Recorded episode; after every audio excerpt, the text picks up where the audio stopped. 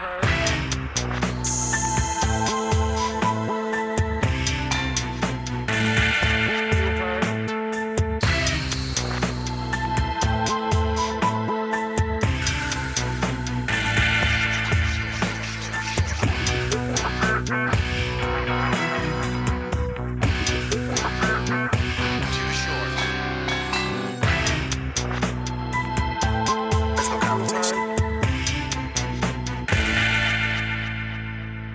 Septembre 2021.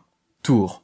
Le créateur de contenu connu sous le pseudonyme de De façon c'est de la merde les films français a promis de produire 7 épisodes avant la fin de l'année pour arriver au chiffre symbolique de 12. Depuis, seuls 3 épisodes en 3 mois sont sortis. De l'alcool, des soirées, du travail et de longues absences sur les réseaux sociaux. Que s'est-il vraiment passé? Fait-on face à un imposteur? L'a-t-on détourné du droit chemin? C'est ce que nous allons tenter de découvrir dans ce nouvel épisode. Bonjour, bonsoir à tous, ça dépend à quelle heure vous écoutez ce podcast bien évidemment, et aujourd'hui, fini les comédies, on retourne sur un film avec des thématiques beaucoup plus sérieuses, parce qu'aujourd'hui nous avons affaire à un serial killer. Pardon?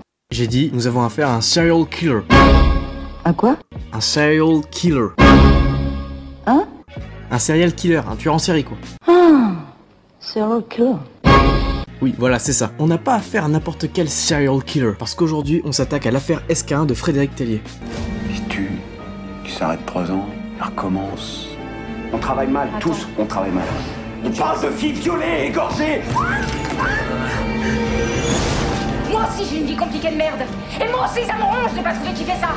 Déjà, il ne faut surtout pas oublier le fameux message préventif. Cette histoire est inspirée de faits réels. Voilà, là on est bien. Pour commencer, je pense que ce serait bien de recontextualiser un peu. Nous sommes au début des années 90 dans la capitale parisienne. Pendant près de 7 ans, un homme va semer la terreur sur son passage. À ce jour, on répertorie 13 victimes, dont 7 décédées, toutes des femmes de 19 à 33 ans. Les crimes perpétrés étaient des viols, suivis de meurtres. L'homme qui se cachait derrière tout ça, c'était Guy Georges, un homme français, originaire de la Marne, et arrêté seulement le 26 mars 1998, soit plus de 4 mois après sa dernière victime, plus de 7 ans après la première. Il sera condamné 3 ans plus tard, le 5 avril 2001, à la réclusion criminelle à perpétuité. Celui que l'on surnommait le tueur de l'Est parisien, le tueur de la Bastille, Joe the Killer, J'ai le maudit, la bête de la Bastille ou encore SK1 qui désigne Serial Killer Number 1, a échappé pendant des années aux mains des forces de l'ordre françaises, donnant lieu à la plus grande et complexe enquête policière du pays. Le film retrace l'enquête, la traque ainsi que le procès. Oui, aujourd'hui c'est pas du jojo, ça file la frousse, voire la gerbe. Ça dégueule ma gueule Je te le fais pas dire. Personnellement, j'ai découvert le film en plein été lors de mes saisons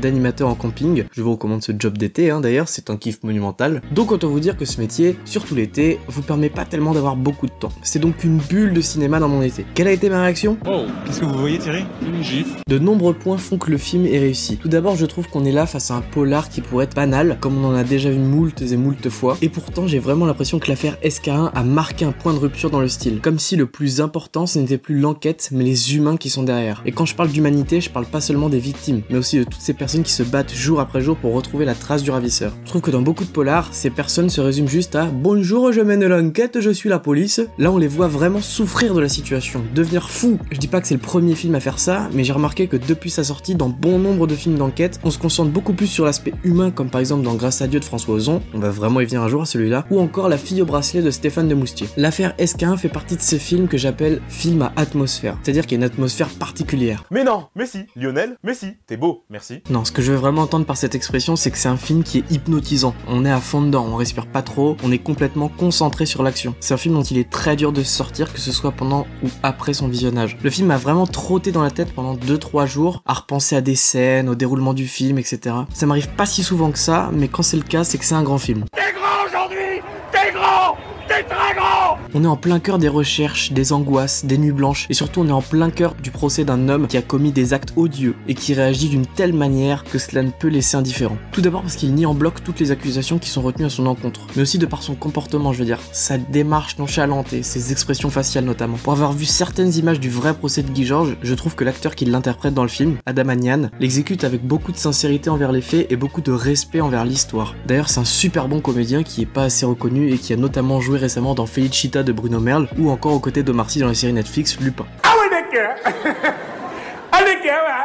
Ça me permet de faire un point d'argumentation pour parler de l'un des autres aspects du film que je trouve très fort, et c'est comment on décide de nous montrer l'horreur. Les scènes évoquant les crimes perpétrés par Guy Georges ne sont pas forcément très percutantes ou graphiques, mais elles sont psychologiquement très perçantes. C'est assez dur à, à regarder tout de même. Ce qui marque, c'est cette espèce de plaisir qu'arrive à tirer le criminel de la détresse de ses victimes. Cette sorte de bienveillance malsaine qu'il a dans ses paroles, ça, ça glace le sang. J'ai vraiment eu l'impression qu'il essayait de montrer qu'il n'était pas si méchant que ça, qu'il essaye de prendre une posture d'anti-héros alors que ce qu'il réalise est tout simplement macabre. D'ailleurs, vous regarderez le film, mais c'est une psychologie qu'il va réutiliser lors de son procès, et malheureusement, c'est tout aussi abominable, je trouve. C'est immonde Il n'y a pas que l'horreur qui est montrée d'une manière intéressante dans ce film, mais aussi toute la figure d'autorité qui, même lorsqu'elle est mise à rude épreuve, même lorsqu'elle est accablée, ne rompt jamais. Il y a toujours une certaine humilité, une certaine hauteur vis-à-vis des événements. On n'essaye jamais de montrer la faiblesse de l'autorité, du système, système qui justement montre ses lacunes quand on se rend compte que la peine de sûreté de Guy Georges prend fin dans un an et demi. Pardon? Pardon? Pardon? Pardon? Pardon?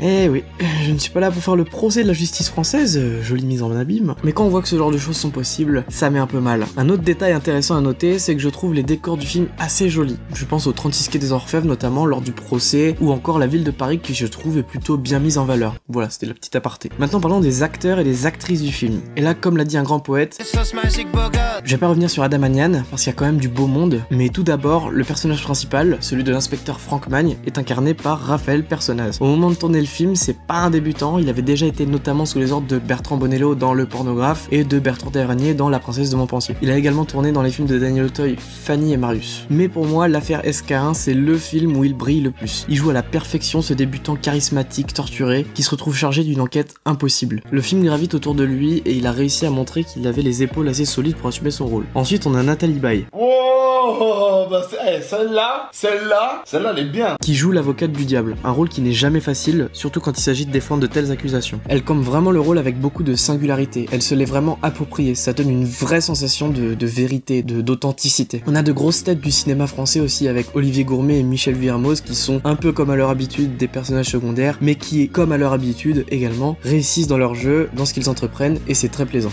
À noter aussi que Benjamin Laverne tient un petit rôle dans le film. Euh, C'est un poke pour vous dire que si vous avez pas vu le discours, bah foncez. Allez, on se lance.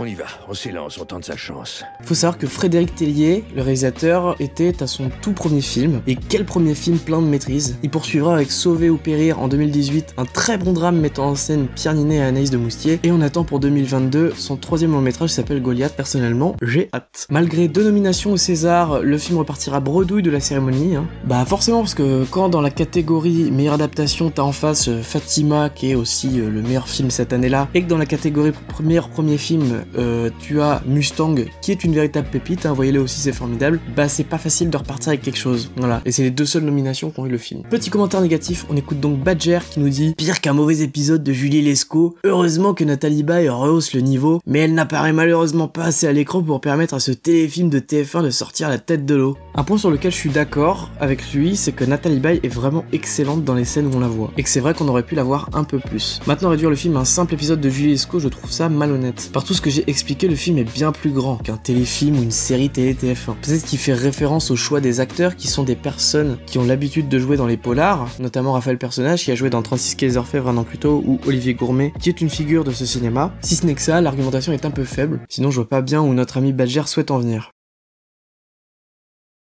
Merci à tous d'avoir écouté cet épisode. N'hésitez pas à suivre mon compte Instagram et Twitter TFCEDLMLFF. Mais si vous tapez de façon c'est de la merde les films français, vous devriez retrouver facilement le podcast. En ce mois de décembre, je vous ai concocté un calendrier de l'avant où je vous conseillerai un film français par jour, donc n'hésitez pas à aller me suivre. On a commencé hier avec le film Chambre de 112 et donc aujourd'hui avec l'affaire Escarin. Sur ce, je vous souhaite une bonne journée ou une bonne soirée. À la prochaine.